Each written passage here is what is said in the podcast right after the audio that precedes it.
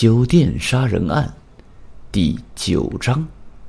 只见王明把满是污血的手指伸进自己的嘴巴里，嘴巴没有张，不知从哪里发出了声音：“好喝，真好喝。”难道这是僵尸？李强兄弟二人看到这一幕，他们慌忙夺路向后跑去。王明缓慢向他们一步步逼近，所经过之处都染满了浓厚的血迹，二人的心脏几乎要跳出身体去。李强哆嗦的不成样子：“兄弟，这次可能真的我们要被鬼吃掉了。你看他那样子，如果是一个正常的人，他还能活吗？”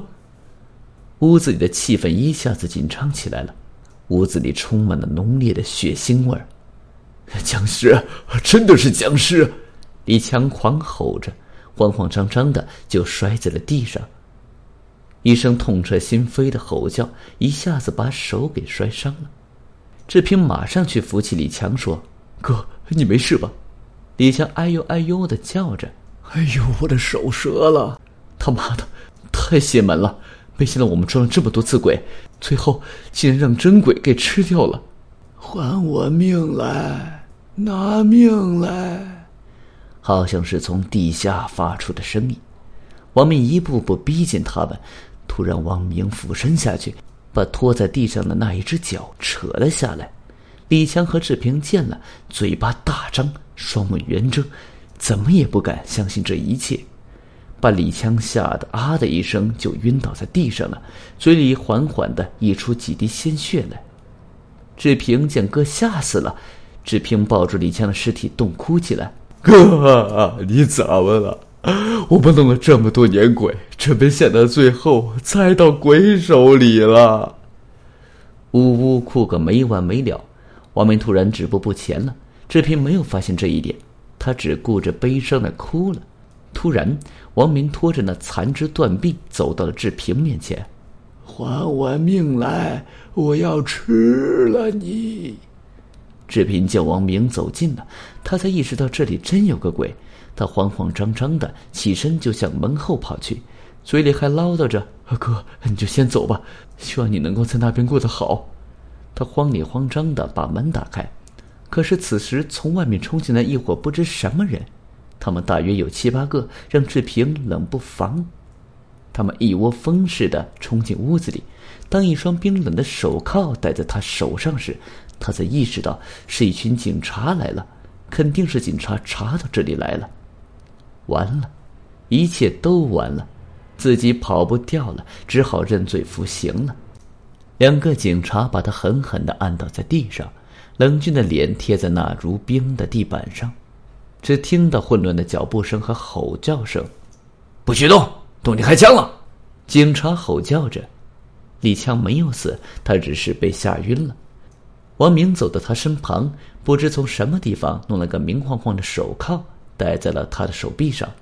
他缓缓的睁开眼，惊讶的望了望那满脸是血的王明。王明邪邪的一笑，啊的一声低吼，李强又倒退了三步。鬼呀，鬼呀！我不是鬼，你才是鬼！王明从脸上摘下那满是血的面具，扔在地上。只听得一声闷响，你看看。我是鬼吗？露出了一张英俊的脸，是王明的那张脸。他没有死，他根本没有跳楼。他从窗户里跳下去后，他就紧紧的趴在了三楼的窗户上。李强非常惊骇：“你没死？你没有跳楼？那跳楼的是谁？跳楼的就是我，但我没死。这你没想到吧？真没想到，你就是那个杀人不眨眼的凶手。”王明狠狠的瞪着李强，呵斥着。此时过来几位警员，把李强扶了起来。李强此时还没回过神来，这到底是怎么一回事？自己的计划难道被别人利用了？这到底是怎么一回事？你为什么没有死？李强有点不甘心，他想知道答案。好吧，告诉你吧，你中了我们的计了。这个屋子那个碎尸案一直没破掉。突然有一天，一位警官来找我说要我协助破案，所以啊，我就按他的要求住在这里了。此时，从那边走过一位年轻的警官，一身警服，身材高大，威风凛凛的。一双锐利的眼睛，一张英俊的面孔，全身上下都透着不凡的气息。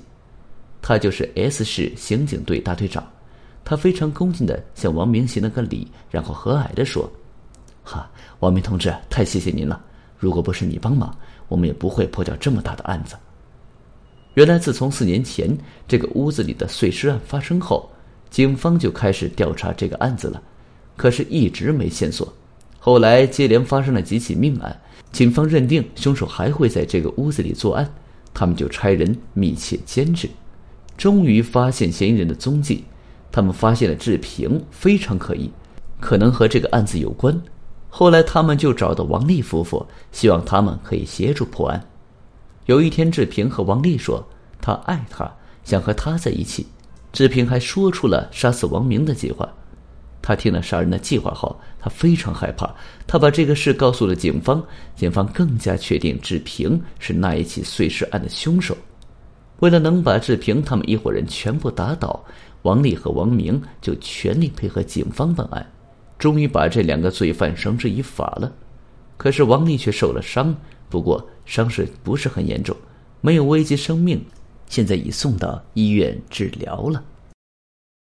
本集已经播讲完毕，感谢您的收听，请您多多点赞评论。如果喜欢，请订阅此专辑，谢谢。